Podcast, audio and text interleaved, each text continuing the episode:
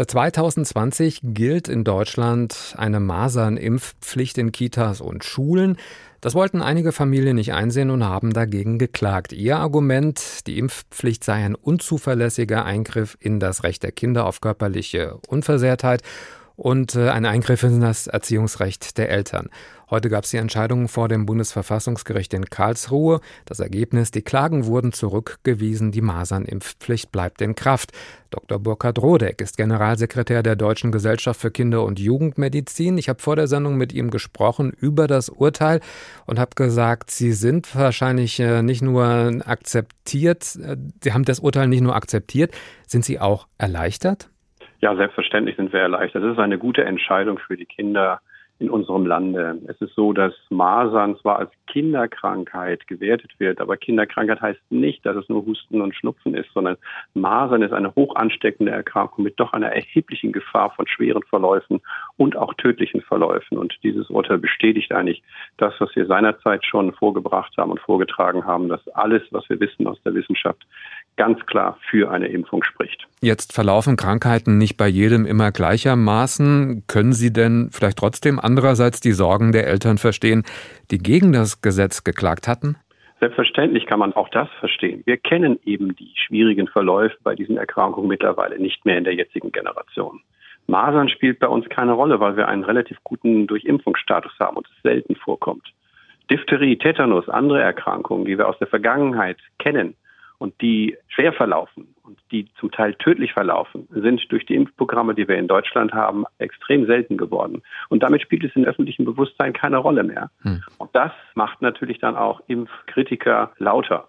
Aber nicht alle, die gegens Impfen sind, sind ja auch von der Welt entrückt. Es gibt vielleicht doch medizinische Bedenken. Können Sie uns welche sagen? Welche medizinischen Bedenken gibt es beispielsweise gegen die Masernschutzimpfung?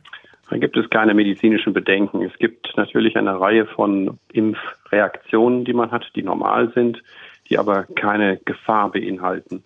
Das heißt, die sind alle folgenlos und die heilen alle aus. Dann gibt es selten mal Fieberkrämpfe. Das ist vielleicht das Einzige, was man erwähnen sollte, die eben selten auftreten können.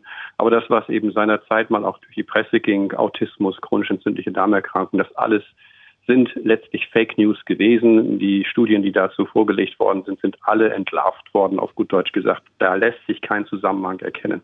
Masern, haben Sie eben schon mal angedeutet, bekommen eben nicht nur Kleinkinder oder Kinder, sondern es kann auch einen Erwachsenen treffen. Aber warum ist denn die Impfung gegen Masern gerade für die Kleinkinder und die Kinder so wichtig?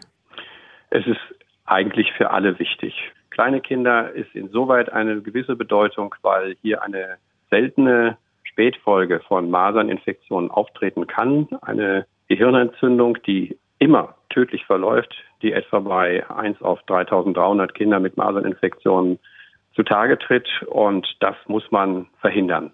Wenn ich als älterer Mensch, der jetzt da ist, als Kind Masern gehabt habe, muss ich mich dann auch impfen lassen? Nein, wenn man Masern gehabt hat, hat man eine lebenslange Immunität. Auch wenn man die zwei Impfungen bekommen hat, gehen wir davon aus, dass eine lebenslange Immunität besteht und dann keine Masern mehr auftreten. Es gibt noch eine Zahl, die wir kurz ins Gespräch bringen müssten, die wir auch aus der Corona-Impfung kennen. Experten sagen immer wieder, dass sich Krankheiten, in dem Fall nennen wir jetzt mal die Masern, eben nicht ausbreiten können, wenn mehr als 95 Prozent der Bürger eine Immunität gegen Masern durch Impfung oder eben durch die durchgemachte Erkrankung haben. Schaffen wir das jetzt mit der Impfpflicht? Das ist natürlich zu hoffen. Klar, wir haben ein starkes Motiv. Gerade eben in Kitas ist die Impfung eine Voraussetzung dafür, dass ich eben eine Kita besuchen kann. Bei Schulen ist es etwas anders. Wir haben eine Schulpflicht. Insoweit ist das nicht die unbedingte Voraussetzung, aber es gibt eben Sanktionen gegenüber den Familien, die das nicht zulassen. Das heißt, wir rechnen schon damit, dass in der großen Masse der Bevölkerung diese Impfung nach wie vor akzeptiert wird und auch angenommen wird. Das wird jetzt durch dieses Verfassungsurteil noch einmal bestätigt. Und insoweit ist zu hoffen, dass wir dann über die 95 Prozent auch der zweiten Masernimpfung kommen.